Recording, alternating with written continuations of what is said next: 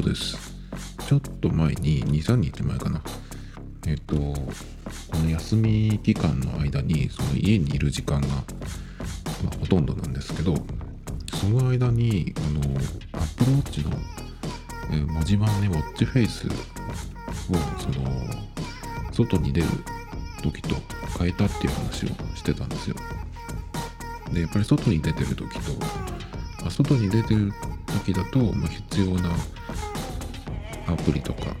そのコンプリケーションとかね、えっ、ー、と、が、まあ、その、いろいろね、必要なものがあるんですけど、うちにいるってなると、その、外にいる時、えー、のやつと結構変わるなっていうかね、えー、まあ、必要ないものが出てくるので、まあ、それとは別にうちにいるからこその必要になるものが結構出てくるんで、まあ、入れ替えないとなっていうかその選び直したんですよ。でその時は23日前にその話をした時はモジュラーコンパクトっていうね、えー、文字盤を使って今までそれはあんまり使ってなかったんですよ。デザインもなんかちょっと微妙だなと思って、えー、と使ってなかったんですけどそれはあのもうコンプリケーションが3つ置けるんですけど下半分ぐらい、えー、その範囲が一番その広い範囲があるんですけどそこに置ける、え、ものでね結構その表示が他のやつとだいぶ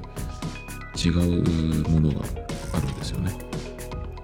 でその中でアクティビティをその下の一番広いところに置くとですねえっと何ていうのかなグラフじゃないですけど他の、えー、ところに置いた時と全然そのアクティビティの見え方が違うんですよ。えっと何て言ったらいいんだろう。あのね、えー、特にスタンドのところね、えー、何時の時間にやったか何時の時間にやってないかっていうのが一発でわかるんですよ。その印がつくので。で、えー、時間帯もねすごく見やすいです。これが一番。だからそこにそれがその表示になるっていうのがまず1個っていうのとあとまあ時計の表示がアナログとデジタルと選べるんですけど結構僕アナログデジタルでもいいんですけどアナログの時計のその針の形で何て言うかなその時間の感覚がこう図形としてこうパッとこう捉えるみたいな感じ、まあ、頭悪いくせにちょっとこういう言い方も変なんだけどなんとなくその針の形とかであとどれくらいで、えー、何時間何時だなとかねそういうのがこうパッとこうイメージしやすいんで、まあ、それもあって結構アナログ時計も結構使うので、まあ、それが置けるっていうのもあるしあとタイマーをこのうんとなんだっけモジュラーコンパクトのウォッチフェイスに入れた時にその一番広いとこじゃなくて普通のその丸いところに置いた時にタイマーをオンにした時に、どのくらい今タイマーが進んでるかっていうのが出るんですよ。で他の、えー、コンプリケーションにタイマーを置いた時もあと何秒っていうそのカウントダウンはね出るんですけど数字だけで出るんですよね。でこのモジュラーコンパクトの丸いところにタイマーのコンプリケーションを置いた場合はえっと数字も出るんですけど円になっててあとどれくらいっていうその量がね分かるんですよ。そのアナログ時計がこう進んでいくような感じで。説明が難しい。でそれがあるんでそのその表示があるので特にねそのさっき言ったアクティビティがリングじゃなくてそのえ全部表示されるっていうのとあとそのタイマーの進み具合。タイマーはね料理とかするときに使うんですけど料理って言っても大した料理はしないんですけど麺茹でるくらいなんですけど例えばパスパスタを茹でたい時にえっ、ー、と大体フライパン使って僕は茹でるんですけどバキッと半分に折ってバーッとね広げて干すんですけどその時に Apple Watch にタイマー7分とかっていうふうに言うんですよね。でそのタイマー7分って言ってコンプリケーションにタイマーがない場合だとあの自分でタイマーをねえっ、ー、と起動しないとあとどれくらいっていうのが分かんないんです。まあ Siri に言えば出してくれるんですけどまあいつも見れた方がいいじゃないですか。っていうのもあってまあタイマーは、え家にいる時は結構必要だなと思って、まあ、入れたりとかしてっていう感じでモモジュラーコンパクトが今のところその、えー、家生活にはもうバッチリだなっていうのは思ってたんですけどそれをややるとえっ、ー、と時計以外にそのコンプリケーションの数が3つしか置けないんですよね。でも3つでまあ大丈夫、うん、ちょうどいいっていうかねまあいいんでしょうという感じだったんですよ。で1個でどうしても気になってたのがカレンダーというかその日付がそのウォッチフェイスに表示されないっていうのがちょっとねやっぱ見づらくなってきたんですよ。あのコンプリケーションに表示カレンダー日付表示がされてなくてもデジタルクラウドを押せばそのアプリ一覧がバッとねえっと見れるのでそこでそのカレンダーのところが iPhone と同じように日にちとあと曜日が出るのでそれで見れるんですけどただ問題があって結構今ってあの家にいる時に Apple Music のプレイリストいろいろかけて音楽を聴いてるんですよ。朝からね、えー、と朝かけるやつとか昼昼昼間だからもう昼間でも午前中と午後と夕方でその違うし夜もちょっといろいろ変えたりとかしてね。と聞いてるんですけどその時に音楽を再生してると再生中っていうのがあの表示されるようにしてるんでそうするとあの日付がねそこでは見れないから一回デジタルクラウンドをしてその文字盤に戻ってそこからもう一回押してアプリのその一覧を出してそこで日付を確認するっていう風になっちゃうんですよね。iPhone 見ればいいんだけど、で、それがちょっとなんか、そのそれをやることがね、結構多かったんで、やっぱり日付の表示はウォッチフェイスでないと不便だなっていう風になってきたんですよ。今ってあんまりそのカレンダーを、なんていうか、その卓上カレンダーとか壁掛けとか一切ないので、からやっぱり日付をなんとかしようかと思ってじゃあ他のウォッチフェイスちょっとその今使ってたそのモジュラーコンパクト結構良かったけど特にそのアクティビティがね良かったんですけどちょっとちょっと試しに他のものもやってみるかと思ってだけどその一番外せないのはやっぱりそのアクティビティのやつを変えたくないなと思ったんで他のやつでその広いスペースにアクティビティの表示ができるやつ何かなと思っていろいろこうやってったんですけどそうしたらインフォグラフモジュラーっていうやつがありましてそれがあの同じその横長の広いスペースにアクティビティをあの表示できたんですね。なのでまずちょっとそれを使ってあと他はどうだろうと思ってね、えー、見てたんですよ。そしたらまずえっ、ー、とタイマー表示。これはえっ、ー、と今その気に入ってるっていうカウントダウンをしながらその数字だけじゃなくてこのメモリが減ってくみたいなねその表示ができたんであこれは OK じゃんってもうこれでもうほとんど OK なんだけどで日付表示もえっと時間の上に出るし曜日も出るし。で、えー、アクティビティ以外にバッテリーも置けてアクティビティの下にね3つ丸いのも置けるんですよ。でさらに時計のデジタル表示まあ時計はデジタル表示だけなんだけどデジタル表示の横にもう一個ねコンプリが置けるんでこれいいかもと思って組み立ててったんですよ。でアクティビティのその広いスペースの下にバッテリーとあとワークアウト結構うちで今いろいろ筋トレとかをやってるんでそれとタイマーと並べました。でアクティビティってその今その横な横に表示されてこう細かく見られるやつがいいっていうふうに言ったんですけど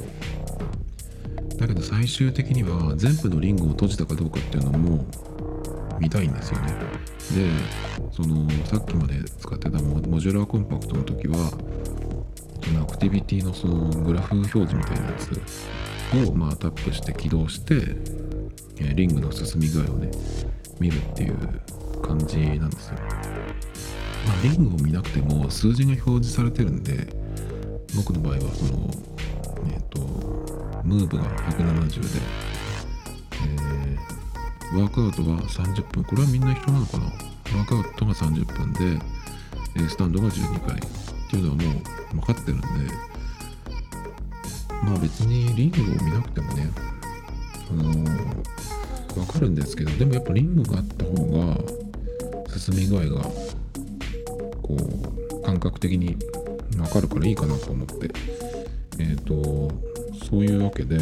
アクティビティをその一番広いとこと時計の横の丸いところにリングを置いて両方置くようにしました。なので、えーと、モジュラーコンパクトがいいっていうふうに言ってたんですけど23日でね変わってしまって、えーと、結局今これがこのインフォグラフモジュラーがベストですね。でねそのでいろいろまあ他のやつも試してみたんですけど結構ねタイマー表示があの何ていうのこうデジタル時計の四隅に置く丸いスペースに置くようなやつでも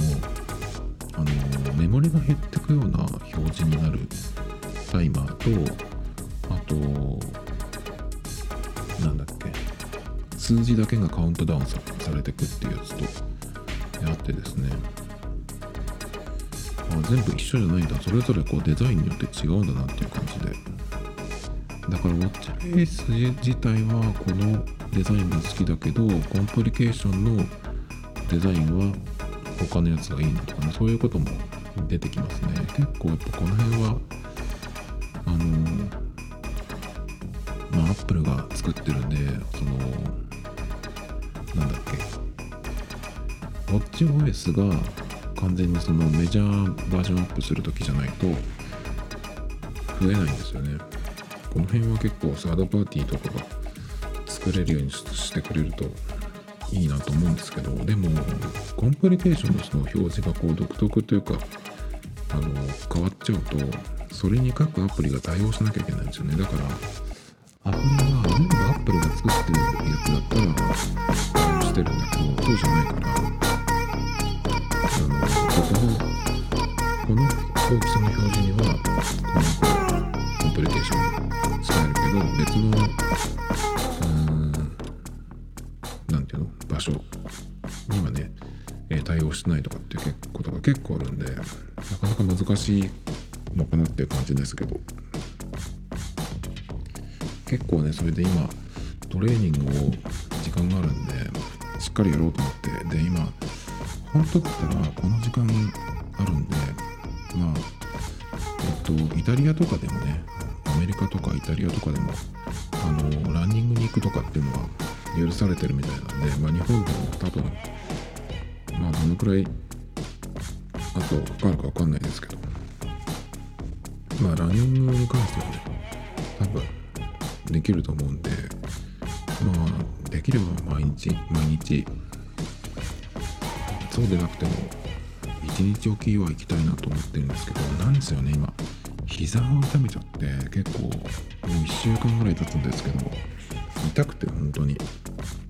朝起きるとその、うん、歩くのは全然いいんだけどトレーニングしてる時にあのそのメニューによっては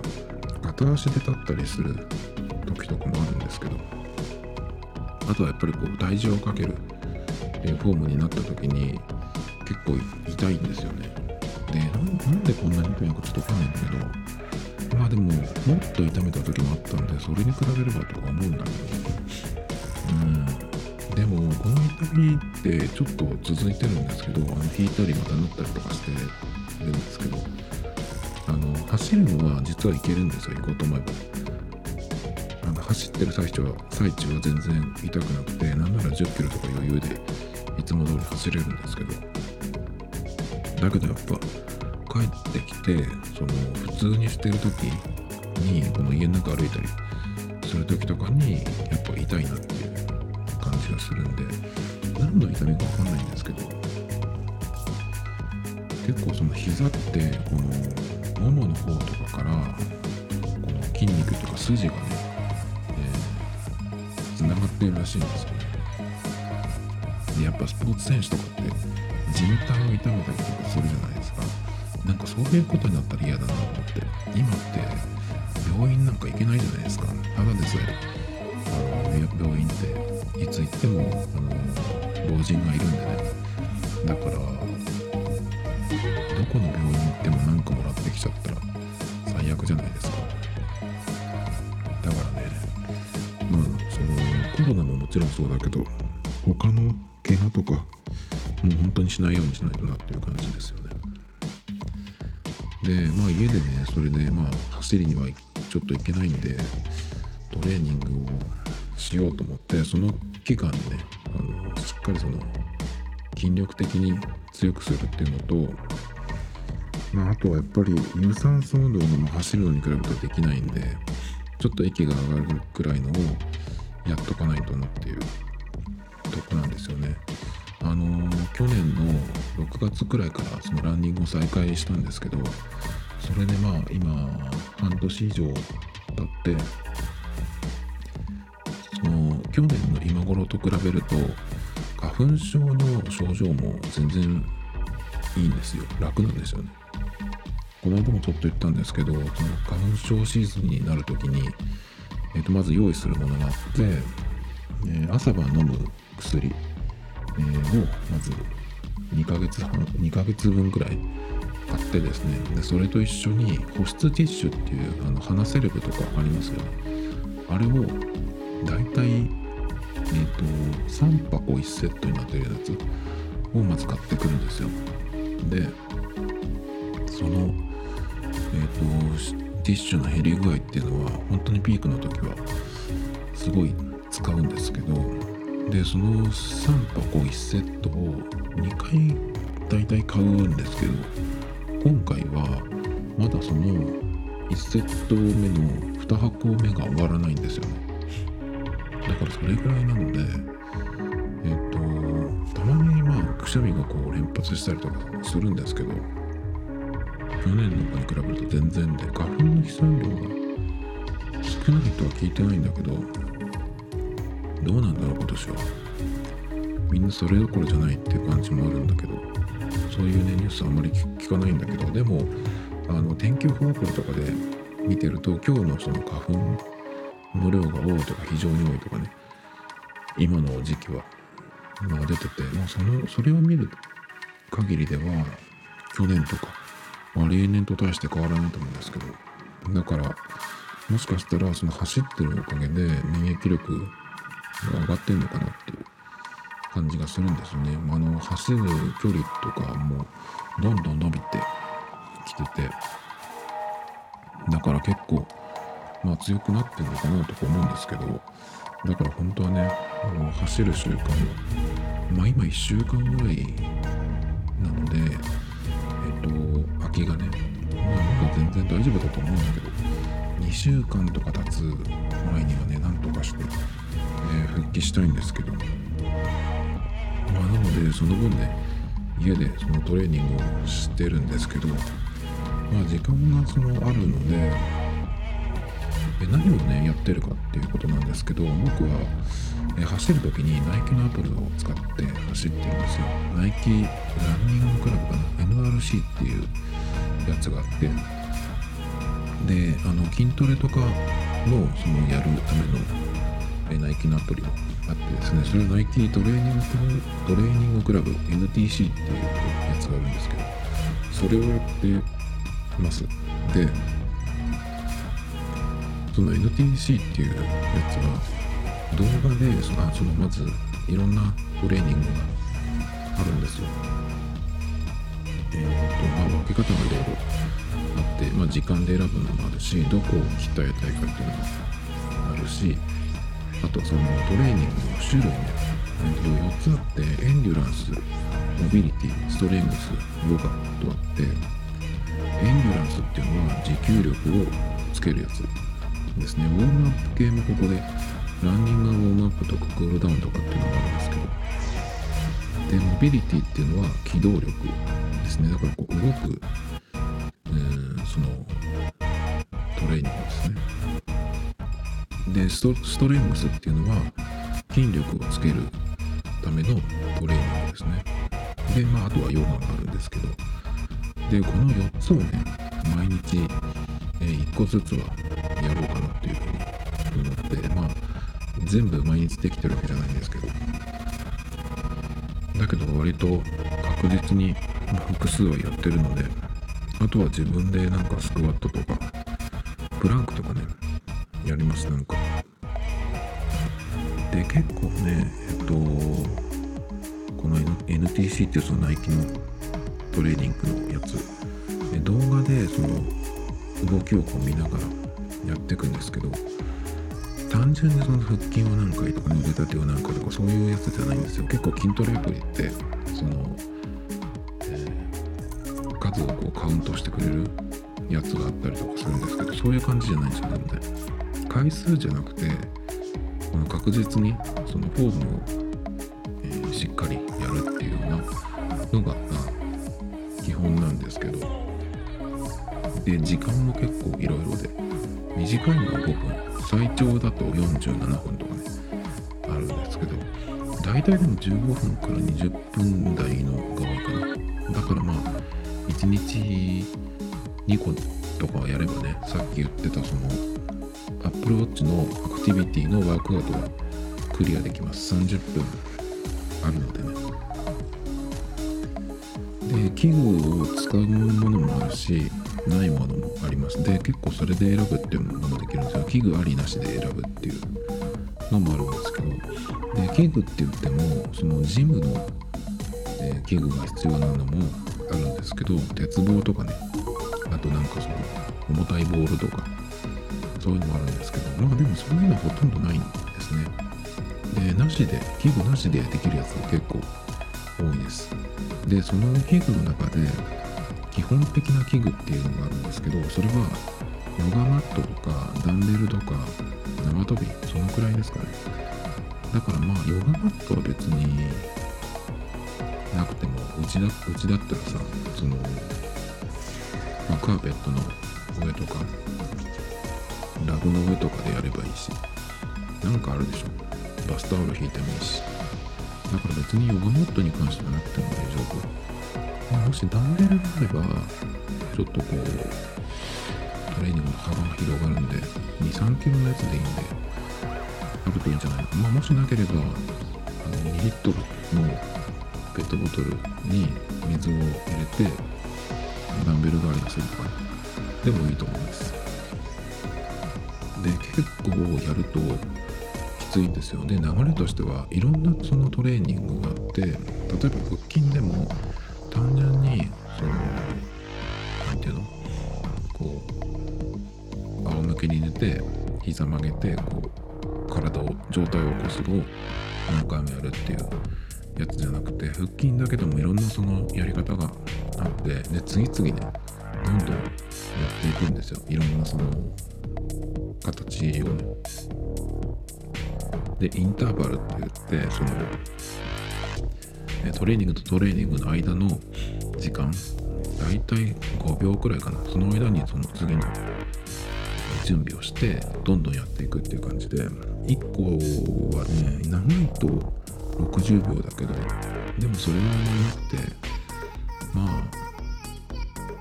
どのくらいかな？40秒とか20秒とかそれにものによるんだけどまそのくらいの、え、時間にこう確実にね、えー、正しいフォームでやっていくっていう感じなんで何回やれって何回やんなきゃいけないとかっていう感じじゃないんですけど。でも結構きついです。次々いろんなトレーニングをやっていくので。でしっかり効きますそれで。なので外とその腹筋とかスクワットとか腕立てとかね何回も全然できちゃうよっていう人はあの慣れてきちゃうとその例えば腹筋とか僕も200回とかやってた時あったんですけどでもなんかね本当に効いてんのかなっていうかやっぱりその何回数できるようになると楽になってくるというか負荷をかけないとそのトレーニング自体がね意味があるのかなっていう感じになってきちゃうんでただその回数をやるだけで他にその同じ時間でねもっと効果効果的なトレーニングがあったりするのかなとか思ってやってた時あるんですけどだからそういうのがいっぱいできる人はねこれをやるとその回数じゃなくてこうゆっくりでもいいんでこう確実にやっていくってやつ。でしかも、えー、いろんなそのタイプの形っていうかトレーニングをやっていくんで。だからその腹筋だけでもいろんなその部位をこう鍛えていけるんで結構これはねいろんな人がえっとやれるんじゃないかなと思います。本当にね結構きつくて全部やれない時もあるんですよ。ちょっとここ休んじゃおうとかね。いう時もあるんで。だから本当この、えー、ナイキの NTC アプリにはお世話になってますね。まだ全部やってないし。でこのエンテナンスのスモビリティストレンスヨガこのタイプ4つをまあ全部1個ずつは確実にやっていくってでヨガもね結構そのやったことない人にとってはヨガってなんかそのストレッチみたいなやつでしょみたいな風に思う人もいるかもしれないんですけど僕もそういう感じだったんですよ。女性が結構そのやってたんで何ていうかなそんなに激しくはないんじゃないかなとか思ってたんですけど全然ですねヨガってやっぱりこれであのジャンプ習ったらまた違うかもしれないんですけどこれでやっていくだけでもね結構きついです。ちょっと息が上がるくらいの感じですね。でヨガってあの足をしっかり伸ばしたりとかするフォームがあるんですけど僕の場合は足をこう伸ばすっていうことができないんで体が硬すぎてだからかなりそのいろんなポーズになるんですけどできないのが本当に多いんですよ。だからねちょっとヨガはあんまり本当はもうちょっとできるようになりたいんだけどなんせ体が硬くて全然できないんで。普通のその筋トレの方でも足をこうえっと仰向けに寝た状態で足をまっすぐ伸ばしてその天井に足の裏を向けるみたいなところからこうスタートするっていうのがあるんですけどそれができない。足をこう真上に伸ばすっていうのができないんですよ。体が硬くて。それぐらいなので。まあ体を柔らかくするっていうのも何かやっていかないとなって感じなんですけど。でこの NTC っていう、えー、アプリでやってる間ねえっ、ー、と Apple Watch をつけてるとその連動してその次のトレーニングに行きますよとかね。そういうこう合図が振動でも来るんですよ。でやるとこれはあ、あのー、アプローチのそのアクティビティのワークアウトのところに加算されるんでちゃんとそのリングを閉じたい人これを使うっていう方法もありますねでこの NTC っていうアプリの中に、まあ、トロフィーっていうのがあっていろんなその、えー、このトレーニングを何かやったらこのトロフィーがもらえるみたいなね。えっと、ランニングアプリの方でバッジングじゃないや、えっと、アクティビティ、まあ、そういうやつですね。ランニングのアプリにもこう何キロ走ったら、えっと、このバッジがつくとかね、っていうのがあるんですけど、そんな感じで、結構ね、いろいろあります。そのジャンルごとに、えー、何回やったらつくとか、あと朝5時から8時の間にやるやるともらえるとかね、えーと、夜は9時から12時夜のそれとかまあランニングアプリとかあとアクティビティの方でもそうですけど特定の日にやるともらえるっていうやつがあったりとかしますね。元日にやるともらえるとかっていうのもありますね。朝5時から8時の間っていうのをねクリアしたいなと思うんですけどなかなかちょっとそれはできてないですけどね。あとはですねえっ、ー、とさっきちょっとえー、Apple Music でその一日いろんな音楽を聴いてるっていう話をちらっとしたんですけどまあ Spotify も今ちょっと使ってるんですけど、まあ、基本的には Apple Music ですね。の方がちょっとそのプレイリストの、えーと、作り方とか、まあ、中身とかも好みなのでよく使ってるんですけど。えっ、ー、と朝は結構ゆったりした。ものえっ、ー、とチルっぽいものとかジャズっぽいものもあれば。えっ、ー、とヒップホップの時もあるしクラシックでも割とバロック系。バッハとかビバルディの時代の。とかを聞いたりもするしハワイアンの時もあるし。あとは US とか UK のチャートにいきなり行く時もありますね。ででもねなんかテンション高くてもテクノとかハウスはちょっとちょっと朝には合わないですね。夜の音楽っていうか、まあ、早くて昼過ぎ。昼はハウスとか、まあ、チャートもの。あとはなんか最近フレンチ系のやつが面白くてちょっと聞いてますけど。ラウンジ系とかっていう一時期流行りましたけどそれをね久々に聞いたんですけどなんか古かったですね。ステファン・ポンポニャックの、ね、ホテルコストとかね最近あの久々に思い出して聞いたんですけどなんかすごく古く感じましたね。まあたまにはいいですけど。で日が落ちてからは R&B とかちょっとこうローテンポでも朝と違ってちょっと低音強めのやつとかでもいいかなっていう感じですね。まあ音楽以外にも結構いろいろあるので、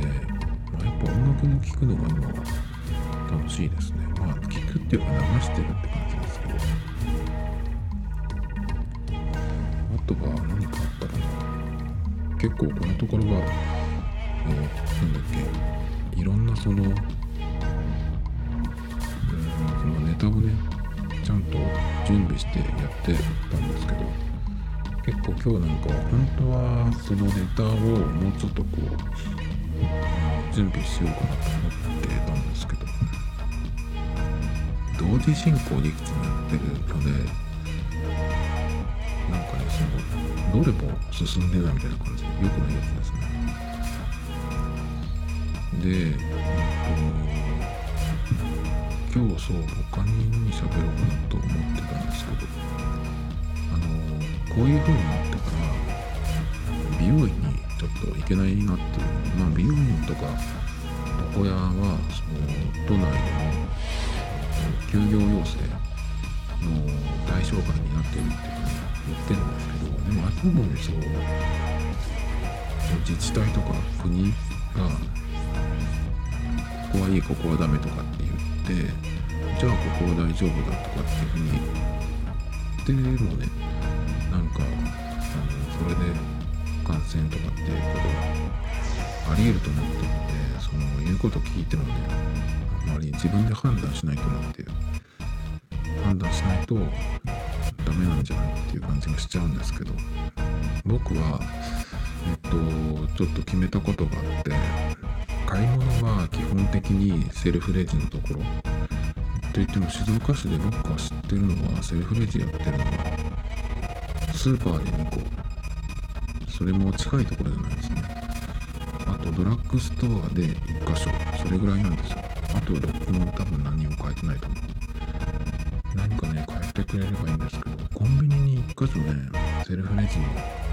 ところがあるんですよ。普オートレジもあるしセルフレジのとこもある。だからその結構それは街中なんで街中っていうのがあれですね。地方用語ですよあのだから並んでる時にそこのセルフレジでやってくれれてもいいよっていうような感じなんですよ。超狭いあのコンビニなんですけど。だから基本的には、えー、まあ、セルフレジのところに行こうと思ってるんですけどやっぱその辺を早く対応してくれないかなってスーパーコンビニドラッグストアはあのセルフレジプラスキャッシュレスで無人ね。まあ無人って言ってもその商品補充とかしなきゃいけないから完全には無理だけどその接触しない向かい合わないっていうのは早くやってほしいなと思うんだけどどこも多分なんかそういう方に動いてるっていう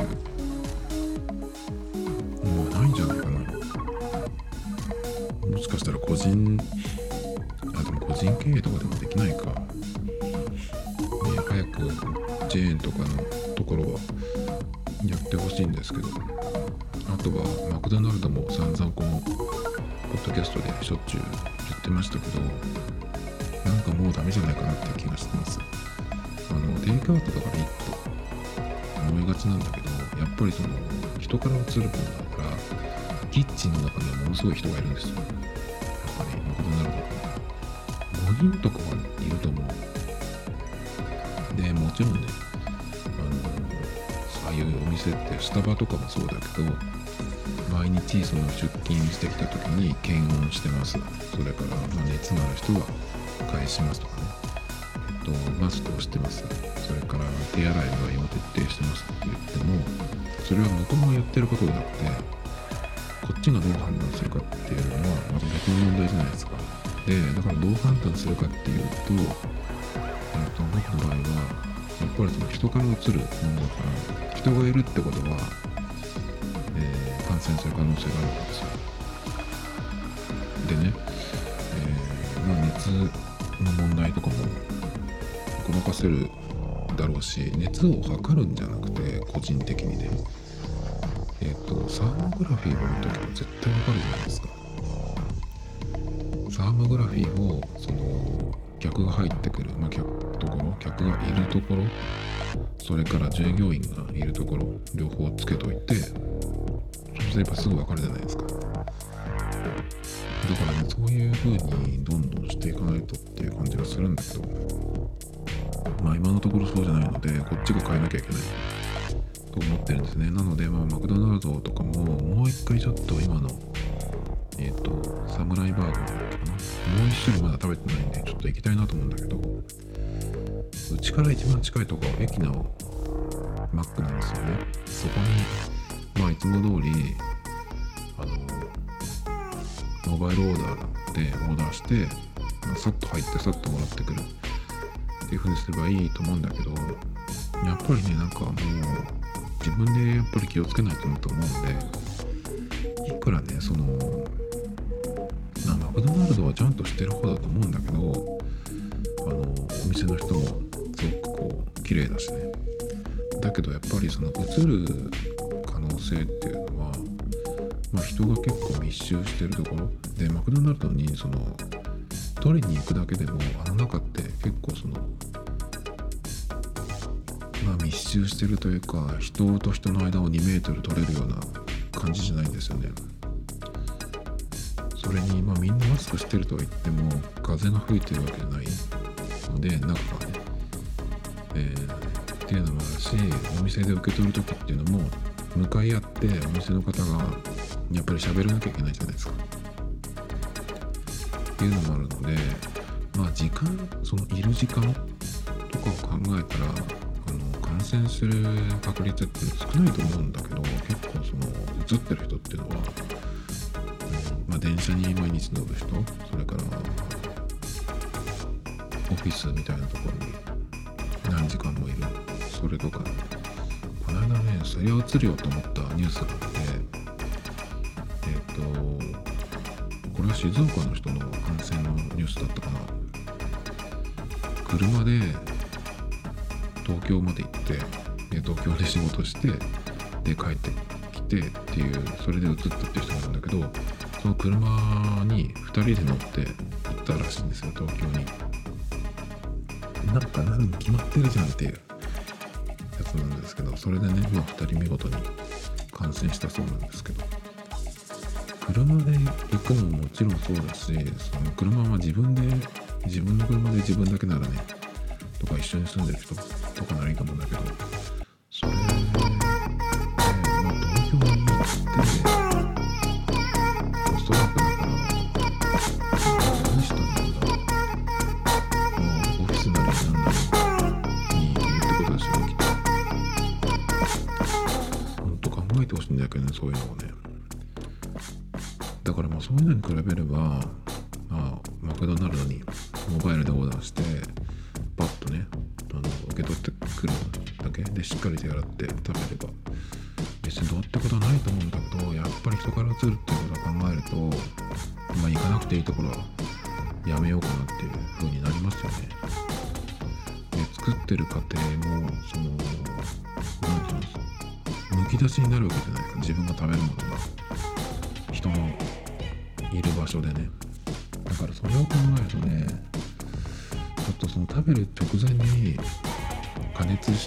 調理するのに電子レンジ使うものじゃないとちょっと気になるなっていう感じがするんでテイクアウトならいいと言ってもねそうでもない気がちょっとしてしまいますね。なので、まあ、マクドナルドはちょっとやめようかなっていうのともう一個大事なのがえっ、と向こう2年ぐらいかな美容院に行くのやめようかなと思ってます。じゃあどうしたらいいかっていうことをね今からちょっと喋っていこうと思うんですけどえっ、とまあ緊急事態宣言が出て美容院と理容室特報屋は、えー休業要請にならなかったんだけど結構でも休みにしてるところもあるみたいですけどね。静岡なんかまだやってるんですよ普通に。あの駅ビルとかのああいう商業施設も。休みにしてるところもあるけどほとんどやってますね。あのオープンとクローズを1時間ずつ短くしてとか言ってますけど無駄じゃないかなと思うんですけどね。もしそれでやってて誰かが感染して、えその感染した従業員が、え危険だって分かってて営業してるわけだから、あの損害賠償起こせるじゃないですかそれで勝てると思ってるのかなっていう気がしますけどね。でもきっと感染してる人がいても隠すだろうし。で今なんかはその東京がその結構その休みというかになってきてるのであの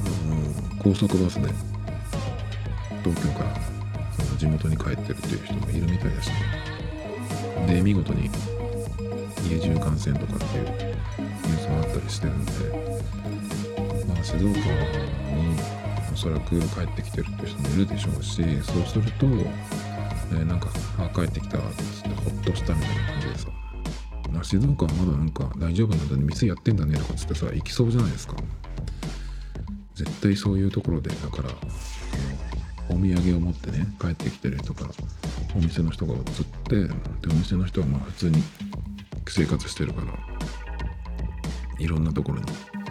えばらまいてとかねっていうことがありそうなんで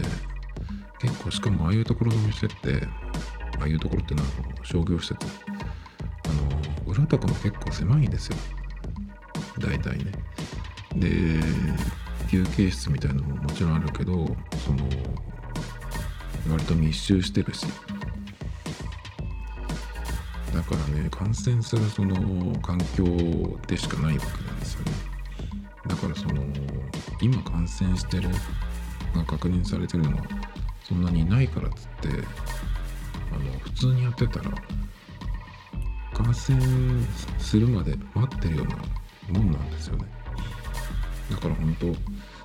となんとかしないと自分がなんとかしないとっていうことでまあそういうとこももちろん行かないし、まあ、美容院もね、えー行かないようにしようと決めました。で向こう2年っていうのはなぜかっていうと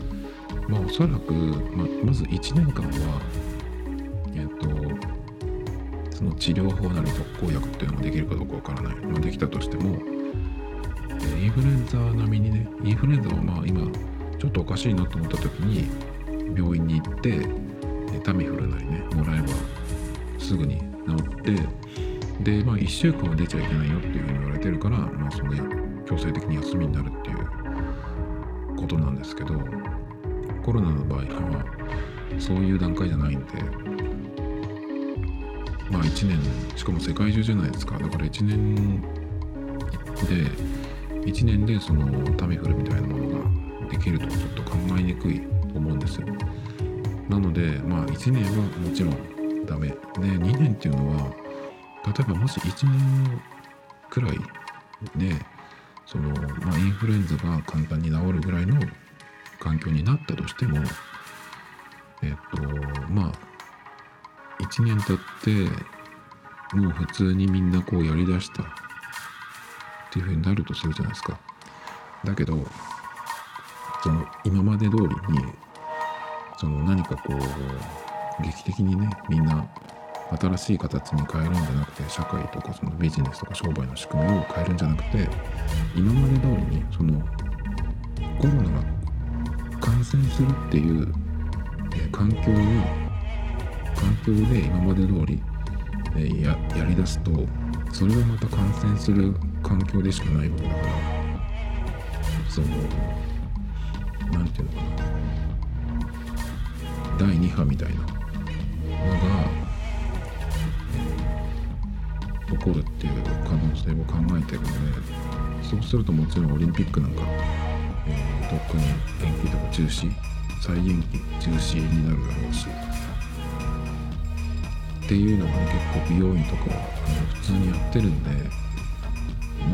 2年ぐらいは無理じゃないかなと思ってます。で2年経って美容院がどうなってるか分かんないんですけどテントの下でね風が吹いてる中でやるお互いマスクをして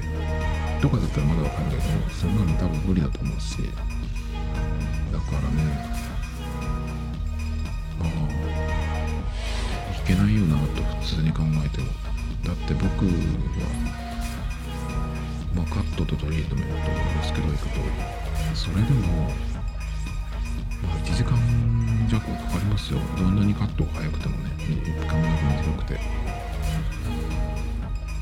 けどねまあだからそれでもその距離も近いし他のお客さんもいるしって考えるとねやっぱりあの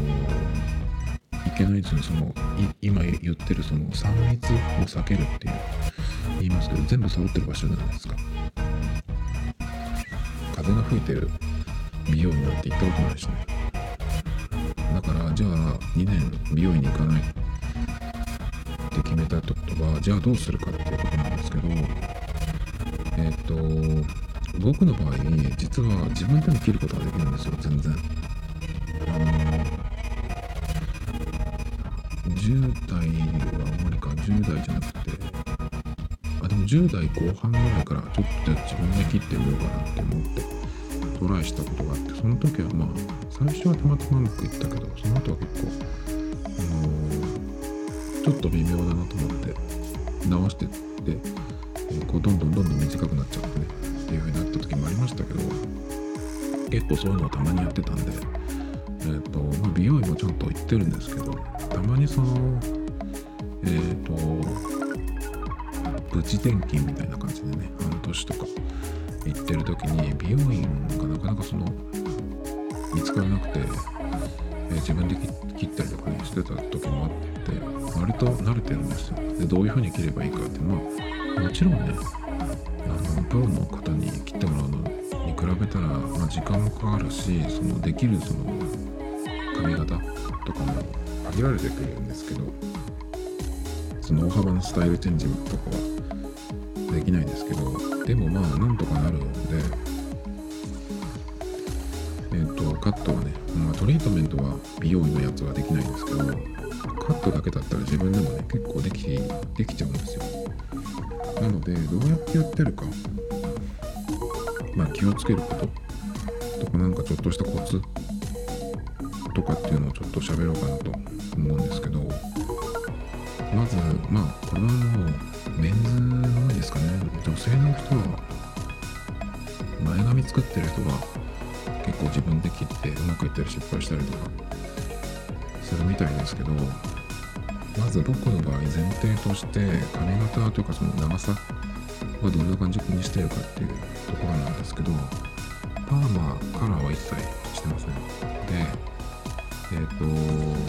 ショートミディアムとかっていうやつで言ったら僕はミディアムに入るかなっていうのは、えーと、サイドは耳は出てるけど前は前髪は目の横に来るくらいの長さがあります。えー、おでこ出した時に。で、後ろは刈り上げっていうことじゃないけど、まあそんなに長くない短く。で、えーと、跳ねるほどの長さはないですね。だけどその、なんていうのかな。うん、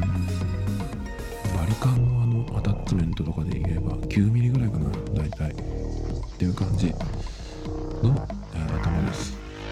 なので、まあ、一番簡単なのは、坊主の人がね、こう、バリカンで定期的に、あの、ハライチの澤部さんとか、ああいう、あのぐらいの人だったら多分、あの、1週間に1回とかやってんのかな？わかんないけど。だけど、まあ、前髪があって、サイドがどうのこうのっていうと、それなりに切り分けなきゃいけないんですけど。で、えっ、ー、と、まあ、どういうふうに切っていくかっていうことなんだけど、まず一番大事なことがあって、この切ることとかじゃなくて、もっと先に一番大事なことがあるんですけど、それは自分でカットするとき、まずこれは、あの、1回でその全部終わらせようとしないっていうことが一番大事かなと思います。美容院に行ったら、まあ、カットだけでもまあ1時間とかあれば余裕で終わるじゃないですかでカットしてる時間って多分20分とか30分とかじゃないかなと思うんですけどその1回で全部切ってもらって終わるじゃないですかだけど自分でやる場合はその1回で全部終わらせようとしないのが大事かなと思います。で今ね結構その時間がある人は特にだけどその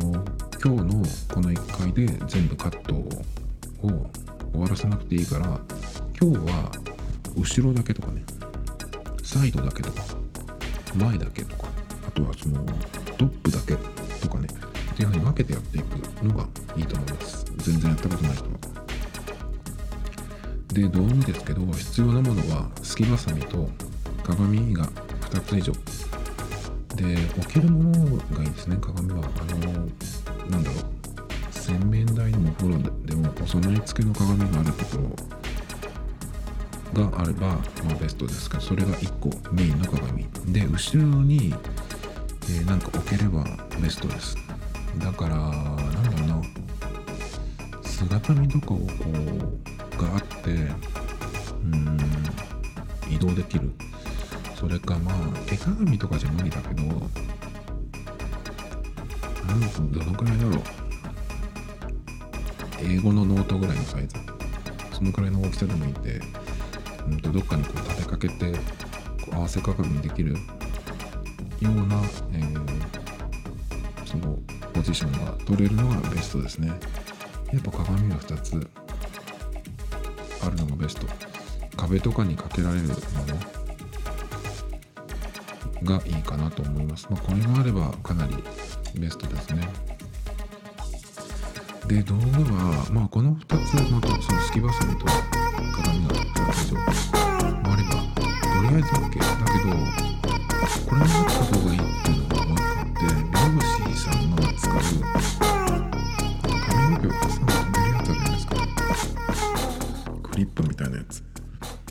ダッカールって言うんですけどそれがあるともう確実に楽になります。で Amazon でもダッカールで検索するとえっ、ー、と、10個入りで1000円もしないと思うんだけど、何百円とかで売ってたりするんで、美容師さんが、えっ、ー、と、腰に挟んでるやつよりちょっと短かったりするのもあるので、まあ、長さをちょっとこう、見れたら見た方がいいと思うんですけど、それを、そうだな、10本じゃ余るけど、5、6本あればいいかなと思います。それがあるとかなり楽ですねでまあどういう、まあ、家の中で切るって場合その家のどこで切るかにもよるんですけどまあお風呂場とかだったらね別にいらないですけど例えばその洗面台の前で切るとかっていう時に切った毛が落ちるじゃないですかなのでそれをこう集めやすくするために新聞紙をねその洗面台とかあと床に引いとくとあとは楽です。で新聞取ってないから新聞紙ないよっていう人もね、ね僕もそうですけどまあえっ、ー、とそのためにね新聞買ってくることもないのであのフリーペーパーでいいと思うんです。フリーペーパーをなんかあのー、もらってきてください。でなんだっけホットペッパーとかでもいいんですけど求人誌とかの方がいいかもしれない。あれはまあの新聞紙みたいな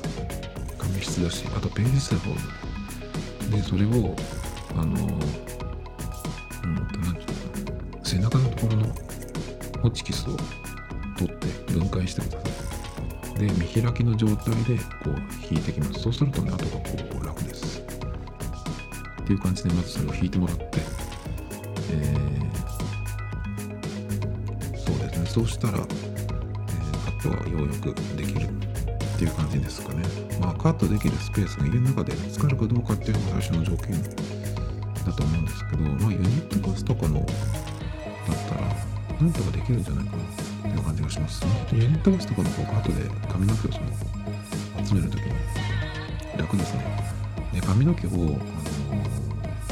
綺麗に集めるのに、排水口のところに、まあ、ネットなり、なんなりその100円ショップとかでもありますけど、そういうのを1個置いとくと楽ですけど、ね、でじゃあ実際どう切っていくかなんですけどまず素人を切るとき、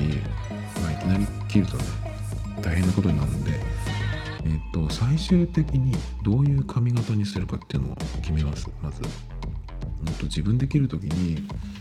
そのいきなりねスタイルチェンジ大きくするっていうのはなかなかハードルが高いんで、まあ、やってもいいですけどなかなかそれをやるって人はいないと思うんで、まあ、伸びた分ちょっと切りたいなっていうぐらいだと思うんですけどもしなんかそのちょっと変えたいっていう場合は何か参考になるものヘアカタログでもいいし雑誌とかに出てるモデルみたいなこのモデルみたいな感じにしたいとかっていうのでもいいんですけど何かそのこういう風にしたいっていうのイメージがあるんだったらそれを見ながら切るっていうのが結構うまくいくコツの一つかな。でそれもあのスマホとかで見るよりもやっぱりね雑誌の広告とかそのぐらいの大きさででできれば顔とかその頭が映ってるアップの方がいいんだけどしっかり見れるからねそうじゃなくてもバストアップって言ってその胸から上が全部映ってるぐらいの方がいいと思います。あまりちっちゃいのだとね、ちょっと見づらい、分かりづらいと思う。なので、まあ、そのこう、習字のお手本じゃないけど、ちょっと横に置いとくっていうのもいいと思います。で、えっ、ー、と、そのね、まあ、伸びた分だけ切るでもいいし、あと、そのちょっと変えたいよっていう時のその最終的な自分がこう今回その自分で切っていく最終的にその出来上がりのイメージっていうのが決まったらあのー、今の自分の髪型髪の長さでどこを切ればいいかっていうのを自分の頭をこう触りながら考えていくんですよ。でその時にこう実際にねこう鏡を見ながら自分の髪の毛を触って見ていくんですけどどどこから生えてる髪がどこまで来てるのかっていうのをよく見てください。で最後にカットしたのが、えー、美容師美容師さんに切ってもらったんだったらその美容師さんがちゃんと全体を見てカットしてるはずなのでその、えー、まあちゃんと切れてる状態だと、まあ、自分の髪の毛がどっから生えてる髪の毛がどのくらいの長さになっていてで毛先がどこに来ているかっていうのもよく観察します。自分で切った後っていうのはこれがえっ、と崩れる可能性が高いんでここをなるべくその崩さないように、まあ、伸びていく分だけ切っていくっていうのができればあの大きく失敗はしないと思います。でこの後が、この後じゃないえっ、とこのね、えー、どこから生えてる髪がどのくらいの長さで毛先がどこに来てるかこれを見るっていうのが一番大事な作業です。ここに一番時間をかけてください。だから最初に1回で全部終わらせなくていいっていう風にした方がいいっていう風に言ったんですよ。えっと切る順番だけどなるべくその上からじゃなくて下から切った方がいいと思います。だからその襟足からとか耳に耳周りとかっていう風にしていった方がいいと思います。っていうのは逆にするとあの長さをこう合わせる時にもし先に上の方を切っちゃって切りすぎたっていう場合はあのなんていうのかなそれのリカバーができないんですよ。もし下を切って短くしすぎちゃったなと思っても上から来る髪がそうかぶせてかぶってくるんで隠すっていうねそういうこともできるんですよ。2ブロックを考えてください。2ブロックっていうのは例えばこの耳の周りとかこの一周とかをね、えー、とバリカンとかでバーッと短くしちゃってで上に上から生えてる髪がその上をこう隠すというかかぶす形になって、えー、っていう風になるからね。あのまあ成り立ってる髪型なんですけどもし、えー、先に上を切っちゃってで下をこうバリカンで坊主みたいにしたらその長さのバランスがおかしいってなった場合に変な髪型でそのサイドがなくなっちゃうんですよね。だから切る順番を下から切っていくっていうのがいいと思います。なので、えーと、今日はサイドからやる耳周りからやるとかね。っていう風にしていくとまあ、えー、切るなんていうのその範囲も少なくて済むし。切ることがね初めてだったらそのまあそんなに一気にやらないからまあ大体こんな感じか自分できるのはこんな感じかっていうのは、えー、分かると思うし。なので、えー、まあ、全部を一回でやらないっていうのとそれからなるべくこの下の方から切っていくっていうのが大事ですね。で今日はとりあえず前前髪をやるとかサイドをやるとかっていうふうに決めたらそこをしっかりパート分けしていきますで多分美容師さんもそれそのことをブロッキングとかって呼んでるんじゃないかなと思うんだけどどこを分けたらいいかっていうのねちょっといまいちその髪の毛のその部分をパート分けしていくっていうのが分かんない時はブロッキングとかで検索するとその頭の展開図みたいなのが見れるかと思うんでそれでねこうイメージを掴んでもいいのかな。あのー、なんだっけ。画像検索とかでもいいしあとは最近は結構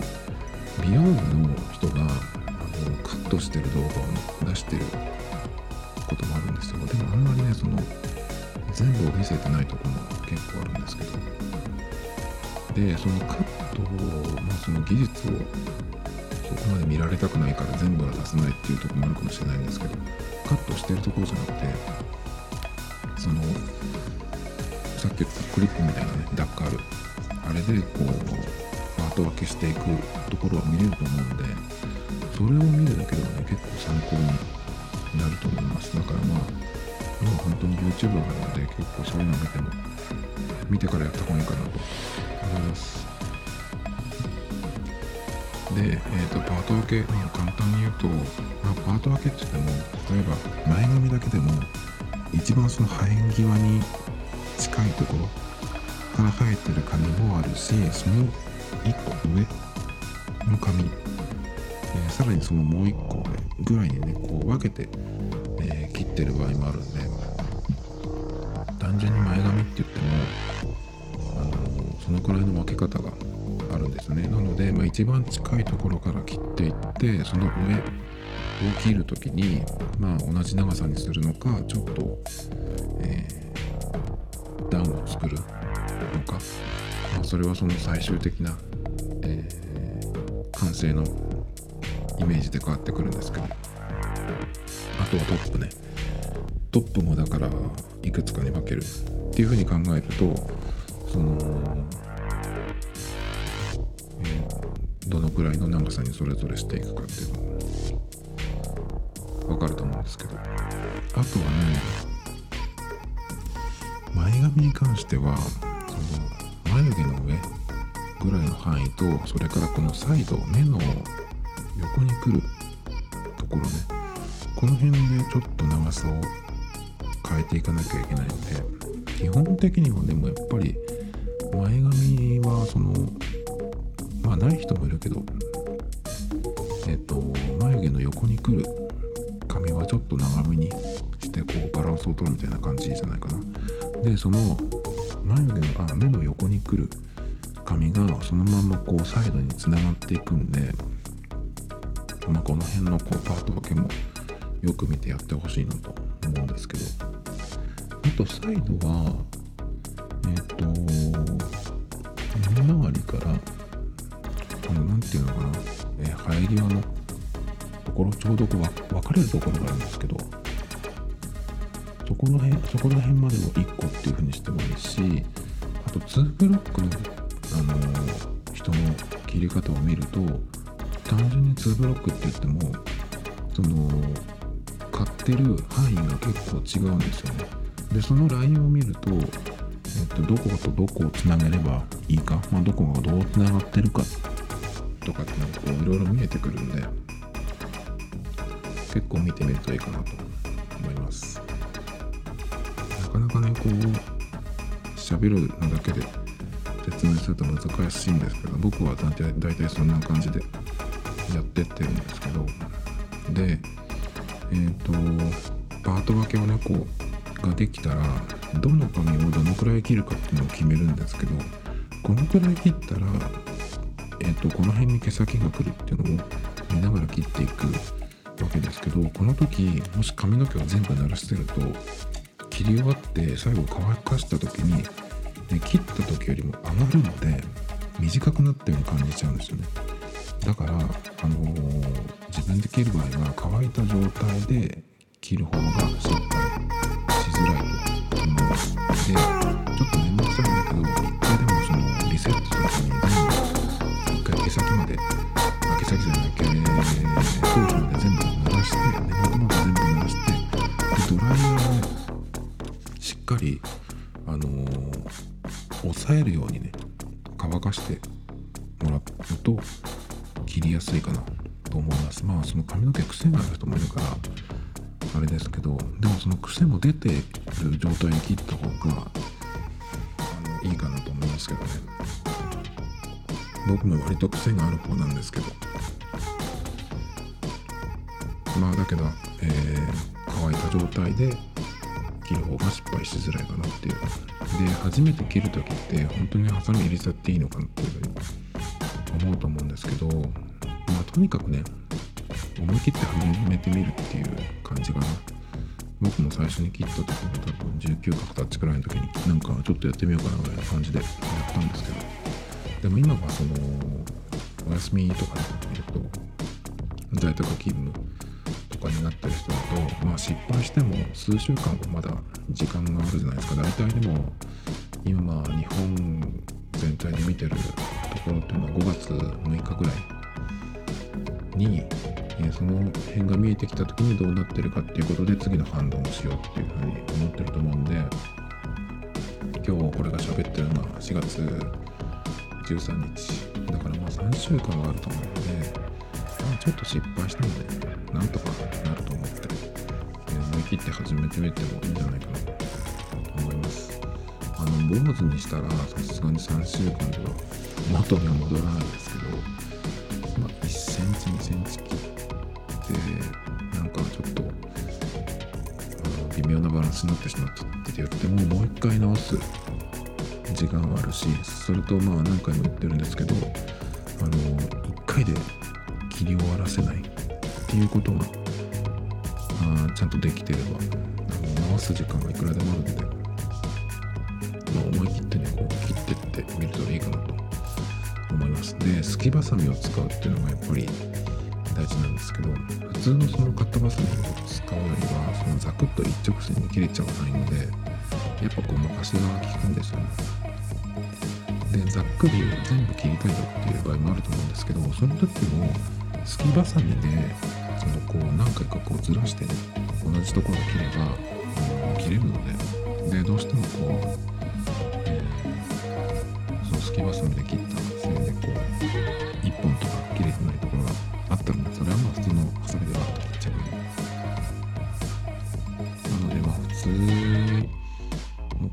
こう切り進めていく時はすきばさみ1本でどんどんやっていった方が普通の人はいいと思います。ただその紙質だけど、えー、少し癖があるとかっていう人の方がごまかしが効くと思います。土直毛の人、まあ、日本人は結構直毛の人多いっていうけど。うんどうだろうな。直毛の人だとまあ最終的にワックスでごまかすっていう方法もあるけど。まああれですね。まあでも、えー、すきばさみでなんとかこう進めてっていくのがいいと思いますけどね。でね結構ねその切ることに慣れてくると意外と楽しくなってくるんであのうまくいってくるともうちょっとこう自分で新しい髪型にしてみようかなとかねいう風になってくるんで。あと大事なえ後ろ結構だあの気になると思うんですけど前とか横は切れるけど後ろはどうしたらいいんだっていう、えー、の気になると思うんですけど僕が実際にやっている方法はまずさっき言ったのと繰り返しになるんですけどまず下の方からいきます。上からいきなりいかない。上っていうのはそのつむじの方ね。から切らない。下からその、えー、襟足の方から切っていきます。僕は結構バリカンを使っちゃうこともあるんですけどバリカンで全部ざっくり切るんじゃなくてすきばさみみたいになる切れるやつもあるんですけどそれを使って切り始めていらないところをねさらにこう切っていくっていう感じなんですけど。えっ、ー、とまあまあ後ろに関してはうんとまあ切り進め方ですけど見えないっていうことでえっ、ー、と困ると思うんですがまず僕の場合はですねえっ、ー、とまあ鏡を見ながらまあどのくらいどの、えー、どこから生えてる髪が今どのぐらいの長さででどのくらいにしたいっていうのをねこう指でこうちゃんとこう髪を挟んでその長さをこう何回も何回も見ます。で、こう切り進めていくんですけど、まあこれはね、まあ、鏡でこう見ながら切っていくしかないっていうのもあるんだけど、結構その指で髪をこう挟んで、で、どのくらい切るかっていうその手の感覚でやってるところがありますね。で、後ろに関しては、横からこうつながるところとか、あとは何て言うのかなその、えー、襟足からちょっとその上の辺が、えー、うまくつながるようにしないといけないんでなかなか難しいんですけど、まあ、上の方つむじに近いところそっちを先に切らなければなんとかなるかなと思いますだから先にその下の方をこう襟足の方からね切っていってまあなんだったらもしバリカンがあれば襟足の方は先にバリカンでねとちょっと長めのアタッチメントにして12ミリとか9ミリとかもできるはずなんで。それでこうバーッとやっちゃって。でその上の毛をそこをこうそこにかぶせるような感じでね調節していくっていう感じかな。もうそれに関してはねまあ僕は直毛じゃないって後ろも結構癖があるんでまあなんとか昔から聞くと思ってるん。ですけどなんでね、うん、そうだなまず目安としてはあの後ろ後頭部ってあのこれみんなあるかどうかわかんないんですけど僕の場合は目安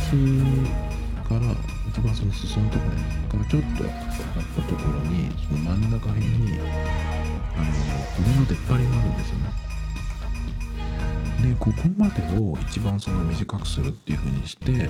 あとその上をうん2段階くらいに分けて長さをこう変えていくっていう感じなんですけど、まあ、後ろに関しては結構こう手で髪の毛をこう挟んで触ってどのぐらいの長さっていうのを、えー、見ながらねまず切っていってでこのぐらいの長さであ大丈夫だなと思ったら同じようなこう感じで切っていく。っていう感じですかね。結構手の感覚が大事。だから最初に言ったみたいにこの髪の毛の自分の長さとかどこから生えててどこに来てるかっていうのを細かく見ながらやっていく。だから本当にあの何度も繰り返して言ってるんですけどそのパート分けがすごく大事。だから最初に、えーと、例えば、明日髪の毛を切りたい。だけど美容院には行かないと決めたっていう人はその前にカットしたのは美容院で美容室で切ってもらったんだったらあのちゃんとそのねパート分けっていうのができてるはずなんですよ。なので、えー、どのどこから入ってる髪がどのぐらいの長さに切られてるかっていうのを見るとあの間違いないと思うんです。そこですね一番は。でそのパートに合わせてそのフリップっていうかダッカールで挟んで合わせてあの止めてね。まあダッカールがなくても100均とかに行けばあの女性が髪の毛留めるピンアメリカンなんだみたいなピン。あとはこうシルバーのバチッと挟むやつとかもあると思うんですけどああいうのでもいいと思います。ああいうのでこうとにかく今切るとこと切らないとこ分ける。